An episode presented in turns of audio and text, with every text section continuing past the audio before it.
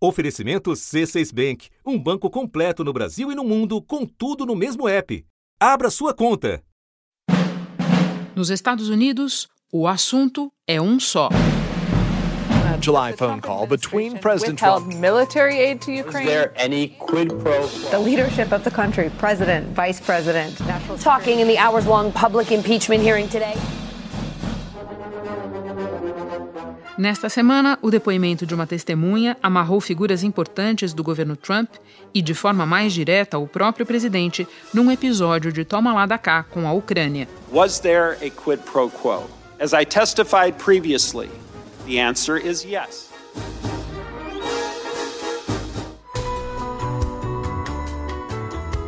Da redação do G1, eu sou Renata Loprete e o assunto hoje é em que pé está o inquérito de impeachment contra Donald Trump. Para entender, vamos primeiro recuar.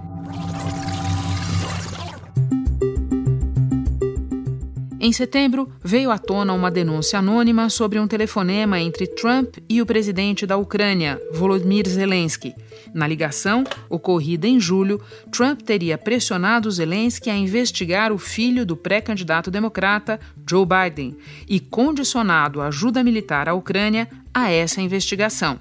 Para os opositores, Trump cometeu abuso de poder ao tentar recrutar um governo estrangeiro para servir a seus próprios interesses na eleição de 2020. A presidente da Câmara dos Deputados, Nancy Pelosi, que é democrata, abriu um inquérito de impeachment contra ele. The actions of the Trump presidency revealed o processo de impeachment prosseguir, ele tem que ser aprovado por maioria simples na Câmara e depois por dois terços do Senado para que o presidente seja afastado do cargo. Tudo isso é precedido por uma longa investigação conduzida pelo Comitê de Inteligência da Câmara. A Casa Branca se recusou a cooperar. Enquanto isso, deputados convocaram diplomatas, embaixadores e assessores a testemunhar. Do you swear or affirm that the testimony you're about to give is the truth? I appear today to provide facts. I was the first person to come forward to testify. Thank you for inviting me to testify before you today. today I have a short at the committee's request para nos ajudar a entender o que está em jogo nesse inquérito e as chances de Trump no impeachment e na reeleição, eu converso com o jornalista Caio Blinder, que vive há 30 anos nos Estados Unidos e é um dos apresentadores do Manhattan Connection. Imagina, Caio Blinder, se nós formos contar para os ouvintes do assunto há quanto tempo a gente se conhece. Eu ia fazer a brincadeira há séculos, mas é exagero. Há décadas que eu não falo com você. Sexta-feira, 22 de novembro. Caio, contando é, depoimentos a portas fechadas e audiências públicas, 15 pessoas no total já foram ouvidas no inquérito de impeachment de Donald Trump. Eu gostaria que você nos explicasse por que o depoimento do embaixador na União Europeia foi considerado o mais comprometedor até agora. Ele fez uma coisa que em inglês, é uma das expressões da semana, é jogar alguém debaixo do ônibus, ou seja, entregar alguém. E ele entregou o governo Trump inteiro. Ele diz, como as manchetes dos jornais indicam, ele disse, a ordem veio de cima, veio do presidente, ou seja, foi uma operação, não foi uma operação uh, de freelancers, foi uma operação de quiprocó, de, ou seja, que eu chamo de suborno e extorsão, comandada, direcionada pelo presidente. Aqui no Brasil a gente relaciona a expressão em latim ao nosso toma lá da cá, mas nesse caso seria mais um da cá e depois toma lá, né, Caio? Exatamente, e eu brinco porque falar em latim é uma frescura. Então eu prefiro usar, uh, na verdade, é, é, o, termo mais correto é uma extorsão. Ele. Porque é o seguinte: o Congresso americano tinha aprovado uma ajuda de 400 milhões de dólares, ou seja, há um mandato do executivo para entregar a ajuda militar a um país, a Ucrânia. Número um, essa ajuda foi suspensa, o que já é errado, porque já foi aprovada pelo Congresso. E número dois, ele pediu uma coisa em troca para que a Ucrânia recebesse o que já tinha sido acertado uh, pelo Congresso americano. Gordon Sondland, Caio, vamos explicar quem é esse personagem. Na verdade, esse embaixador ele é típico do modo de operação que tem Washington. Se você dá uma boa grana para uma campanha presidencial, seja republicano fez. ou democrata, o que ele fez, ele deu um milhão de dólares. Na verdade, mais até, Caio, mais para a festa, para festa de, de, de posse, posse do presidente. Trump, né? Em troca disso, ele recebeu uma embaixada da União Europeia, que é uma embaixada relativamente importante, uma pessoa sem nenhum tipo de qualificação. Ele é um dono de hotel em Seattle. Quando explodiu a crise da Ucrânia, ele é o menino de recados do Trump, um cara da confiança pessoal do presidente. O Trump atropelou a burocracia da diplomacia americana, que agora se rebelou, dizendo: olha, você e meu advogado pessoal, o Giuliani, ex-prefeito de Nova York, vocês vão fazer uma espécie de diplomacia paralela uma, um, um, processo de relações exteriores paralelos que eu quero realmente descobrir coisas sobre meu oponente político, sujeira na Ucrânia. Agora, é, essa característica do personagem ter sido alguém próximo do Trump é, na campanha enfraquece ou dá força ao depoimento dele, na tua avaliação? O problema americano é o seguinte: você tem uma eterna e exaustiva guerra de narrativas. Né? Então agora os republicanos estão dizendo, não, na verdade ele não incriminou o Trump. Na verdade, é uma pessoa que é confusa, ele é contraditório, ele não tem credibilidade. Ou seja, a pessoa que era do Trump perdeu a credibilidade porque agora está contra o presidente. Os democratas estão eufóricos com razão, porque é o depoimento mais contundente, mais forte, que coloca realmente o Trump no centro uh, do, do, caldeirão, ali no, no fogo uh, fervente. Então, não é uma prova direta. Você não tem uma gravação do Trump falando: escuta, eu quero que a Ucrânia faça isso para receber aquilo e vice-versa. Mas ele é o depoimento mais forte. E se você junta, ele corrobora evidências e, depoimentos uh, de primeira mão. A questão fundamental que tem que ter em qualquer conversa, impeachment não é um processo criminal, é um processo político. Nós vamos chegar a isso, mas antes eu queria lembrar que os democratas, obviamente, ficaram muito entusiasmados, mas observadores um pouco mais distanciados enxergaram algumas contradições no depoimento dele. Você também viu isso? Não, claro que tem contradições, porque ele teve lapsos de memória. Então, se você é um bom procurador, se você é um bom promotor, você vai achar um furo aqui, outro furo ali, e você vai distorcer a narrativa para o lado que te convém. Então, vem um press release da, da Casa Branca com a seguinte manchete embaixador exonerou o Trump, porque ele disse que não houve uma coisa assintosa, que esse pedido de, de favor não foi feito de forma explícita. Agora vamos para a reação do Trump. Logo depois desse depoimento, ele veio a público para se lembrar de uma ligação, de um telefonema que teve com o embaixador Sondland, na qual ele, Trump, teria dito que não queria suborno, que não queria tomar lá da cá. I say to the ambassador in response, I want no quid pro quo, President Zelensky. Ele dá essa declaração depois sabia que haveria a, a, divulgação, as revelações sobre esse caso bombástico. Vamos localizar esse telefonema na linha do tempo, porque talvez facilite para compreender. Isso foi em setembro. Esse telefonema foi feito, em, se não me engano, dia 9 de setembro. E toda essa história explodiu uh, um, um, meses antes. Em julho. Caio, eu te chamei para conversar sobre o depoimento do Gordon Sondland, mas nesta quinta-feira aconteceu um outro de Fiona Hill, que até pouco tempo era a mais alta especialista em Europa e Rússia no Conselho de Segurança Nacional, e esse depoimento também chamou bastante atenção. including the unprecedented and successful Russian operation to interfere in the 2016 presidential election. E chama muita atenção por uma razão, ela já, ela, ela já pediu demissão, ela já saiu do cargo, porque ela, representa realmente a rebeldia de funcionários de carreira lotados uh, no governo contra essa improvisação e também esse uso da política externa americana, segundo eles, para usos eleitorais e pessoais uh, do presidente Trump. Ou seja, de certa maneira, gente do Conselho de Segurança Nacional alertando que o presidente Trump está atentando contra a segurança nacional americana.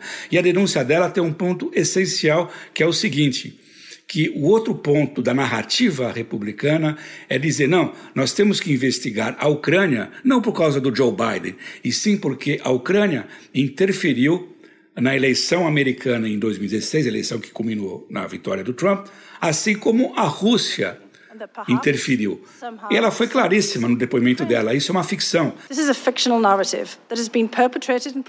É uma narrativa ficcional. Nunca teve isso. É uma teoria conspiratória que está sendo insuflada uh, pelos republicanos e o que eu chamo de agitação e propaganda uh, da Fox News. Eles passam o dia inteiro falando disso.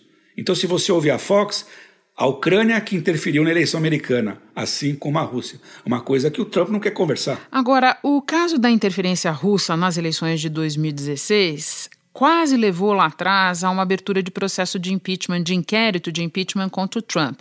Mas, na verdade, ele nunca se mostrou um caso de tão é, fácil compreensão e aderência quanto este caso é, da, da relação ali com a Ucrânia, do, da, do toma lá da cá com a Ucrânia. O que, que significa é, voltar para o centro, da, de alguma maneira ser trazido de volta esse assunto da interferência russa nas eleições de 2016?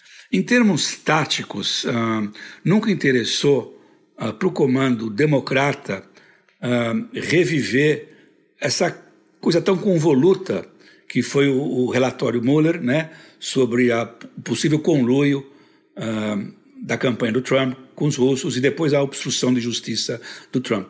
Número um, porque já teve o promotor especial e o caso está encerrado. Então, como você falou, esse caso é muito mais simples, mas pode voltar. Se surgirem novas evidências, uh, enquanto os democratas tiverem maioria na Câmara, eles podem abrir uma nova CPI. Não tem problema, mas não convém no momento, porque mesmo esse caso, do, em termos políticos, é complicado. O país continua tão dividido como sempre. Caio, para quem não acompanha no dia a dia esse caso, explica por que, que, é tão crucial entender se o Donald Trump segurou ou não a ajuda militar à Ucrânia em troca de uma investigação que prejudicasse um adversário político dele, no caso Joe Biden. É, nesse caso, é, é o problema mais grave, número um, como eu expliquei no começo da nossa conversa, a ajuda militar à Ucrânia já fora ordenada pelo Congresso. Quem tem o poder, se chama, do dinheiro nos Estados Unidos é o Congresso. O presidente americano, pela Constituição, ele conduz a política externa. Se o Trump não quiser se dar bem com o Brasil ou com o Botsuana, tudo bem. É uma prerrogativa do, do presidente. Mas determinar a alocação de recursos, isso é feito uh, pelo Congresso. Né? Então, é, essa é a primeira parte. A segunda, que é muito mais grave, ele usou a política externa americana para ir à caça de um oponente político interno.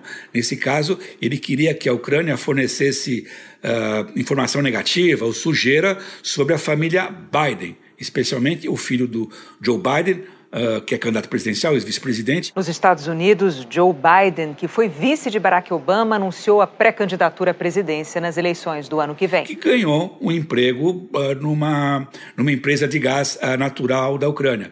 Foi uma péssima decisão do filho do Biden ter feito isso quando o pai era vice-presidente. Há um conflito de interesses, mas o caso mais grave segundo os democratas, e que cria toda essa polêmica, é que é um abuso de poder do presidente usar a estrutura uh, de poder americana, todos os seus mecanismos de aparato de poder, para ir à caça de um adversário uh, político interno. Se dizia: se você, por exemplo, quer investigar um cidadão americano uh, no exterior, você não pede isso para um outro governo, você pede que o FBI faça isso, que o próprio Ministério da Justiça americano faça isso. Então, nesse caso, se configura, segundo os democratas, que vai ser um dos artigos do impeachment do indiciamento, que é abuso de poder. Agora, até quando vai essa fase de audiências públicas? Faltam personagens relevantes para falar, Caio? Não, hoje é essa fase, esse desfile uh, de funcionários públicos, alguns inclusive fardados, né? Uh, como o Coronel Widman. Lembra pra gente quem é o Coronel Widman? O Coronel Widman foi um, um do, o primeiro que denunciou uh, essa conexão entre ajuda pública, né? Que veio a público, né? nos depoimentos fechados. Ele também integrava uh, o Conselho de ainda integra o Conselho de Segurança Nacional como especialista em Ucrânia. E os, e os republicanos estão fazendo o possível para desacreditá-lo. Lembrando que, inclusive, ele nasceu na Ucrânia, chegou com três anos de idade nos Estados Unidos, serviu carreira militar, questionando, inclusive, se ele é um caso de dupla lealdade, né? Ou seja, ele é mais leal ao Ucrânia do que aos Estados Unidos. A grande incógnita agora é realmente o Coringa nessa história, que era o ex-assessor de segurança nacional do Trump, John Bolton, que pediu demissão e brigou com o Trump. Nos Estados Unidos, o assessor do presidente Donald Trump para assuntos de segurança nacional deixou o cargo. Foi o terceiro nome a sair desse posto em quase três anos de governo. Ele ficou horrorizado com toda essa história, mas ele disse que não vai prestar um depoimento voluntário. Só se a justiça obrigá-lo a depor, é isso? Ah, exatamente. Ele não vai de forma voluntária, como todos esses uh, depoentes o fizeram de forma uh, uh, voluntária. Eles quiseram ir no Congresso prestar depoimento. Várias pessoas intimadas pela, pelo Comitê de Inteligência da Câmara se recusaram a ir. São as pessoas cruciais para você desvendar o mistério, a começar o chefe da Casa Civil uh, do Trump. Todo o pessoal se recusa. Esse pessoal realmente se insurgiu. Você tem uma rebelião da burocracia de Estado, e que inclui o Departamento de Estado, a CIA e o Pentágono contra o próprio comandante em chefe das Forças Armadas. O que o, o, Trump chama pejorativamente de deep state, certo? Exatamente. Que Muito é o bem. sistema, né? O que seria em português o sistema. Bom, é, concluída então essa fase de audiências públicas, o que acontece agora? Aí começa aquela coisa que o Brasil entende para burro, né? Você tem que passar de comissão em comissão. A Nancy Pelosi, que é a presidente democrata da Câmara, ela encarregou o Comitê de Inteligência e o Adam Schiff, que é um íntimo aliado dela, a tocar essa primeira uh, fase, porque é um caso que envolve inteligência, segurança nacional. Mas depois, uh, isso vai passar para o Comitê uh, Judicial, que também vai examinar, e a partir daí os democratas devem enumerar os artigos de impeachment. E pelo calendário, que é um pouco flexível, talvez levar a votação na Câmara em meados de dezembro, por volta, antes do Natal antes de 15 de dezembro, provavelmente. Bom, a maior parte dos analistas segue, apesar das audiências todas e do que vem sendo revelado, com a avaliação de que a Câmara vai aprovar o impeachment e que o Senado que tem a atribuição de tomar essa decisão vai manter o presidente no cargo. Você considera que ambas as coisas são certeza? É uma situação tão dramática. Hoje, um dos principais uh, deputados ao lado do Trump uh, na Câmara disse: se tudo correr bem, nenhum, nenhum deputado republicano deve abandonar o presidente. Não haverá nenhuma deserção uh, na Câmara. Se não acontece nada na Câmara, muito pior no Senado de maioria republicana, na qual o número-chave é 20. Por que 20? 20 senadores republicanos devem se bandear com os democratas para conseguir o, o, número de dois terços, né? Para uh, ocorrer uh, o impeachment uh, do presidente. Eu acho praticamente impossível. Eu tenho uma, uma, brincadeira que eu faço muito no Manhattan Connection, que é a doutrina da Quinta Avenida. No começo eleitoral, o Trump disse o seguinte: Eu posso atirar em alguém na Quinta Avenida e eu não perco o voto. Isso mais ou menos está se provando agora no aspecto político do, do impeachment. Ele praticamente não perdeu apoio da sua base. Ele se tornou, um, na minha avaliação, um caudilho político e con consegue ter o controle uh, férreo do partido e de uma base que é muito fervorosa, algo como entre 35% e 40% a impressão, às vezes, até que dá que o, o Trump provocou tudo isso para ter o impeachment, que interessava politicamente a ele, para dizer que é uma caça às bruxas, conspiração desse tal Deep State, que é o sistema, uh, contra ele, e tudo isso no meio uh, que começa a ficar cada vez mais intensa a corrida eleitoral. Em 75 dias teremos a primeira rodada de primárias uh, no estado de Iowa. Muitos analistas ponderam que esse processo todo pode acabar ajudando Trump na reeleição. Você concorda com isso? Uh, eu acho que não. Aí já é, uma, é um outro uh, processo. Por essa razão, a Nancy Pelosi quer liquidar a fatura, mesmo que ela perca ela e depois o comando no Senado, logo. Uh, e talvez interesse aos, aos republicanos postergar, deixar a história sangrar até o começo da, eh, da, da, da maratona de primárias, que começa agora em fevereiro. A campanha eleitoral vai ser diferente, o país é tribal, sabe? Pode, evidentemente, acontecer uma surpresa, como aconteceu em 2016. As pesquisas hoje mostram que qualquer democrata do primeiro escalão ali dos pretendentes derrota o Trump. E não vamos esquecer, o que você pode ter uma situação mais bizarra do que aconteceu em, em 2016. Essa é a grande ironia americana. A margem de vitória democrata no voto popular pode inclusive se ampliar em 2020 e mesmo assim o Trump vencer no colégio eleitoral. Pela configuração do colégio eleitoral, o Trump faz a campanha nos locais certos, sabe? Em estados que vão lhe garantir os votos dos delegados no colégio eleitoral, que é o país mais interiorano, o país mais rural, o país mais conservador. Sobre a eleição, eu acredito realmente, como o país está muito dividido, muito tribal, e a economia, embora não esteja numa situação muito negativa, ela é robusta, mas uh, não, não gera somente uma, uma felicidade nacional, eu ainda vejo, pela lógica política, e especialmente dependendo quem vai ser o escolhido uh, para ser candidato, que os democratas ganhem.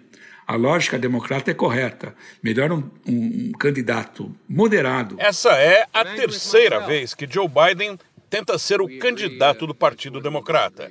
Em 2008, ele acabou eleito vice-presidente de Barack Obama. O Joe Biden, no debate dos democratas na quarta-feira, falou: tá vendo? Todo esse escândalo do impeachment, o medo que o Trump tem da minha candidatura.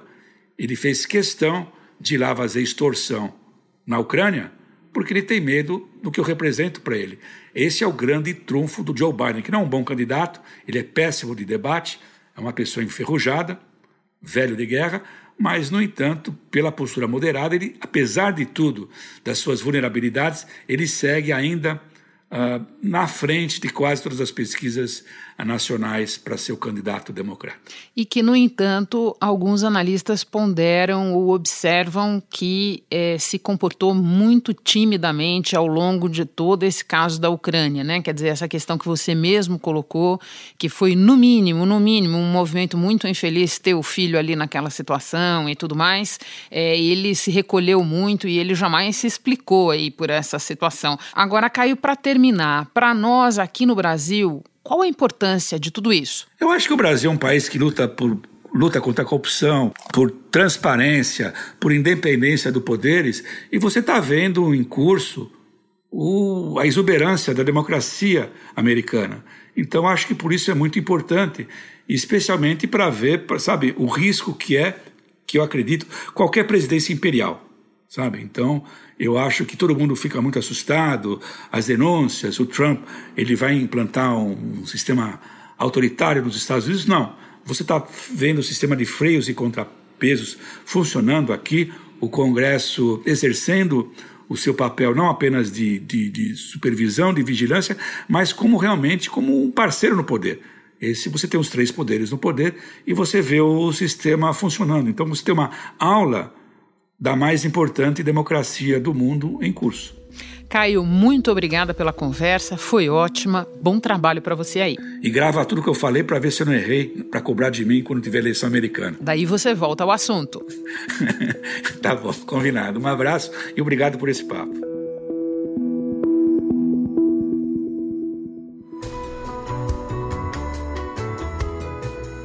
Este foi o assunto, podcast diário do G1. De segunda a sexta, nós aprofundamos um tema relevante do noticiário em conversas com repórteres, especialistas e personagens da notícia. Nesta semana, o assunto chegou ao episódio 60. E se você ainda não segue a gente, faz isso agora para não perder nenhum programa novo. Você pode ouvir e compartilhar todos os episódios que já estão no ar. O assunto está disponível no G1, no Spotify, no Apple Podcasts, no Google Podcasts, no Castbox, na sua plataforma preferida. Comigo na equipe do assunto estão Mônica Mariotti, Isabel Seta, Luiz Felipe Silva, Jéssica Rocha, Vitor Muniz, Eduardo Palácio e Giovanni Reginato. Eu sou Renata Loprete e vou ficando por aqui. Até o próximo assunto.